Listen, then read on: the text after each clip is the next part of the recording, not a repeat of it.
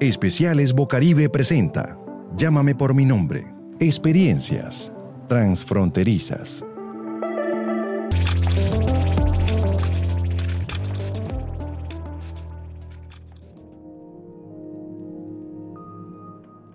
Para las mujeres trans y en general para la comunidad LGBT inmigrante venezolana, no basta con tener un permiso por protección temporal o documento expedido en el marco del Estatuto Temporal de Protección para personas migrantes venezolanas, toda vez que el mismo marco normativo carece de enfoque interseccional y de otro lado se choca con el imaginario de las comunidades de acogida, donde aparecen con frecuencia la xenofobia, homofobia, transfobia o aporofobia.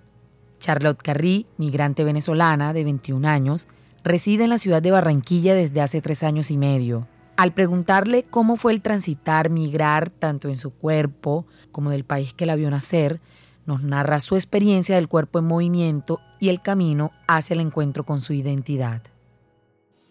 Pues mira, yo salí de mi país siendo, por así decirlo, hombre. Era un chico gay hace tres años y medio llegué a la ciudad de Barranquilla, no, o sea, no fue llegar y volverme trans de una vez, no. Igual viví dos años siendo hombre gay acá en Barranquilla, desempeñándome como hombre gay. Luego eh, inició eso sobre en mí, ese, esa duda de si quería seguir siendo hombre o si quería empezar mi transición. Fue un poco duro ese, esa como que ese pensar si volverme trans o no, puesto a que yo soy una persona que investiga y investigué sobre transición, sobre cambios hormonales, sobre eh, todas las cosas que al final las personas trans pasamos, seamos mujeres trans o hombres trans, eh, y decidí volverme mujer trans. Eh, hace como año y medio,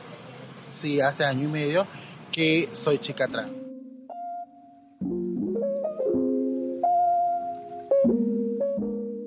Ser mujer u hombre trans, ser lesbiana, gay, bisexual, intersexual o alguna otra identidad de género que se represente con el signo más al final de la sigla LGBTI es hacer parte de unas cifras que empiezan a hacerse visibles en centros urbanos de Colombia. 115 mil, según la encuesta del Departamento Nacional de Estadísticas DANE, y de esas personas, 10.000 se identificaron como trans. Para las personas visibles o no visibles en esta encuesta, sus derechos a una vida digna, a un nombre, acceso a la salud, educación, al libre desarrollo de su personalidad,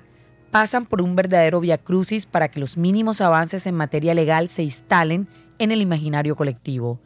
Existen cerca de 80 sentencias favorables, entre sentencias de tutela, sentencias de constitucionalidad y sentencias de unificación, compiladas por la ONG Caribe Afirmativo en la guía de buenas prácticas para el acceso a la justicia de colectivos, liderazgos y personas LGBTI que abren una puerta para la exigencia de derechos para personas migrantes con el permiso por protección temporal. La justicia no es solo contar con ordenamiento jurídico e institucional, sino además promover su accesibilidad para investigar, denunciar y sancionar las violaciones que se presenten, tal como indica la Comisión Interamericana de Derechos Humanos. Dicha impunidad confirma que la violencia y la discriminación son aceptables, lo cual fomenta su repetición y transmite el mensaje social de que son condonadas y toleradas, lo que a su vez alimenta aún más la violencia y produce desconfianza de las víctimas hacia el sistema judicial.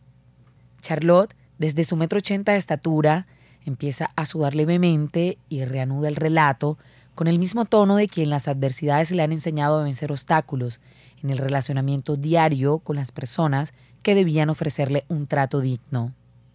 Uno como mujer o hombre trans va a una clínica y te quieren tratar como ellos creen que eres.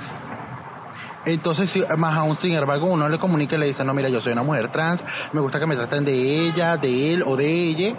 Ellos aún así no le prestan atención y te siguen tratando de como te ven. Entonces, como que eso es ahí un, eh, ¿cómo se diría? Eh, una desinformación por parte del de personal de salud porque no le dan capacitaciones de cómo tratar a las personas trans y no binarias. Entonces es como que todo eso hace que algunas personas no vayan a, a, clínicas privadas o públicas porque saben el maltrato que llevan y eso es un daño al final psicológico porque ya es como que, ¿por qué me están tratando de él si yo soy ella? Lo que no está representado en el imaginario social hace que las relaciones sexo-género e identidades diversas dejen de verse en su interseccionalidad e interdependencia con el conjunto de los derechos. En palabras de la abogada Diana Navarro San Juan, de la corporación Opción por el Derecho a Ser y el Deber a Hacer. Todos los derechos en su conjunto y en su interdependencia garantizan, garantizan mi derecho a la vida digna. En el caso específico del derecho a la salud, hombre, ¿cómo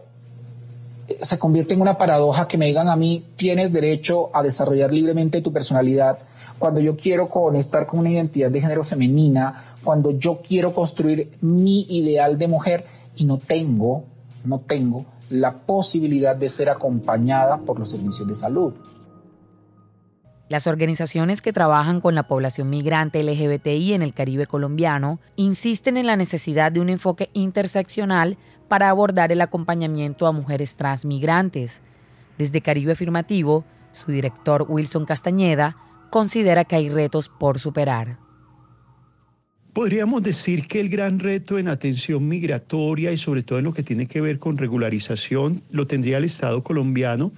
de un lado con las parejas del mismo sexo y las familias homoparentales, que son invisibles en los sistemas eh, de atención regulatoria en materia de, personas eh, LGBT. Eh, nos permitiría un poco entender, por ejemplo, los retos de comunidades de acogida. Hay muchas parejas del mismo sexo que traspasan la frontera de Venezuela a Colombia eh, buscando em, mm, protección a su relación de pareja y lastimosamente el Estado colombiano no ha generado un mecanismo para esto. Entonces, eh, esa ausencia, ese silencio frente a esa protección sigue siendo una tarea pendiente.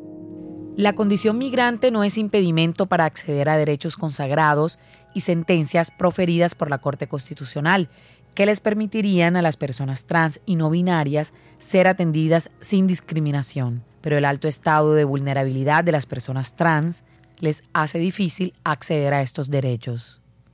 Eh, hoy en Colombia por un par de decretos del Ministerio del Interior que están soportados en una sentencia de la Corte Constitucional, pues las, personas trans tienen derecho a, hacer la reasignación, como se llama técnicamente, del componente sexogénero en sus documentos. Eh, y es un ejercicio que aplica también no solo para las nacionales, sino también para las extranjeras. En este orden de ideas, eh, lo que hace, lo que hizo en su momento el permiso especial de protección migratoria fue reconocer este derecho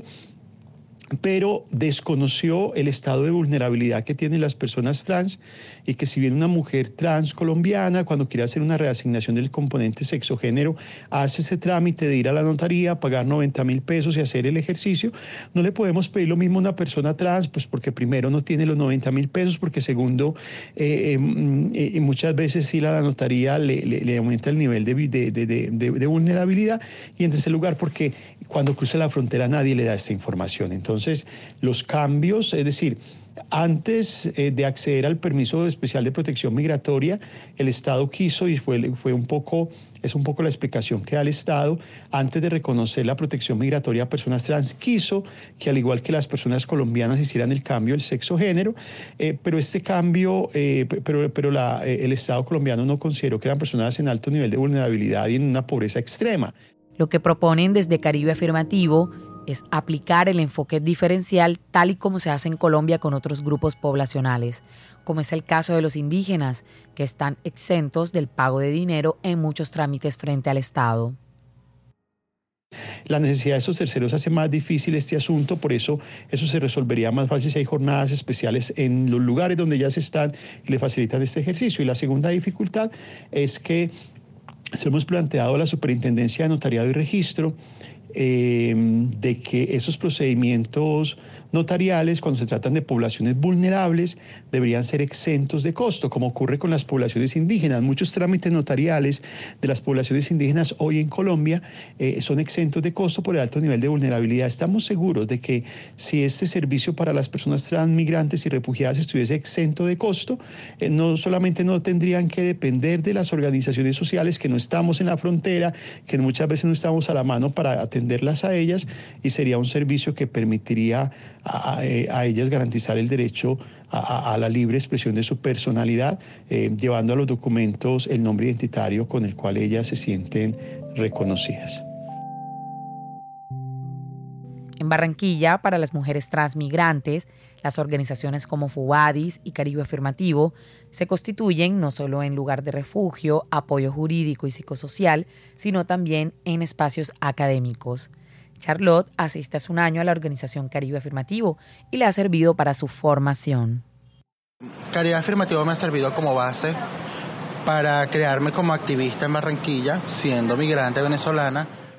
Ahora Charlotte tiene a sus padres en Colombia, trabaja de vendedora en una tienda de víveres, pero sus recuerdos y el paso por la calle no se borran fácilmente, sobre todo los primeros meses, buscando una forma de vivir.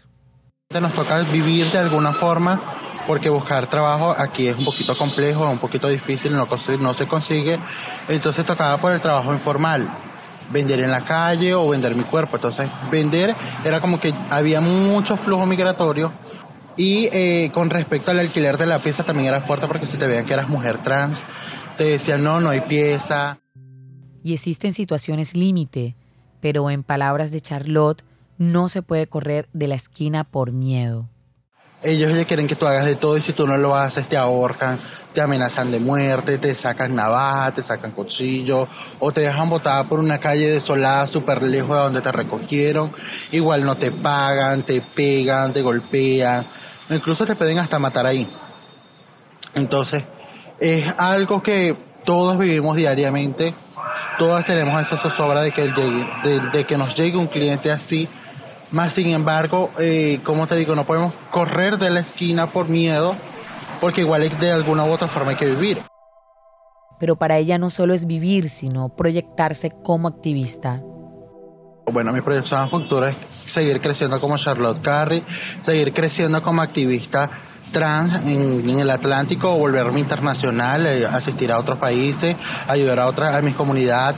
eh, en población vulnerable como las personas del Chocó, como te digo, seguir creciendo como activista, seguir creciendo personalmente, eh, transformarme en mujer totalmente, tener mi cédula legalmente colombiana. En lo cotidiano continúa la exigencia de los derechos fundamentales de esta mujer migrante venezolana que se proyecta a futuro con una vida digna, vivida a plenitud y llamada por su nombre, Charlotte Carrie, como las dos protagonistas de la película Sex and the City, fuente de inspiración para encontrar su nombre identitario. En la locución y edición les acompañó Laura Señor. Producción realizada por Milton Patiño Ocampo en el marco de la Sala de Formación y Redacción Puentes de Comunicación 3 de la Escuela Cocuyo y El Faro. Proyecto apoyado por Deutsche Welle Academy y el Ministerio Federal de Relaciones Exteriores de Alemania.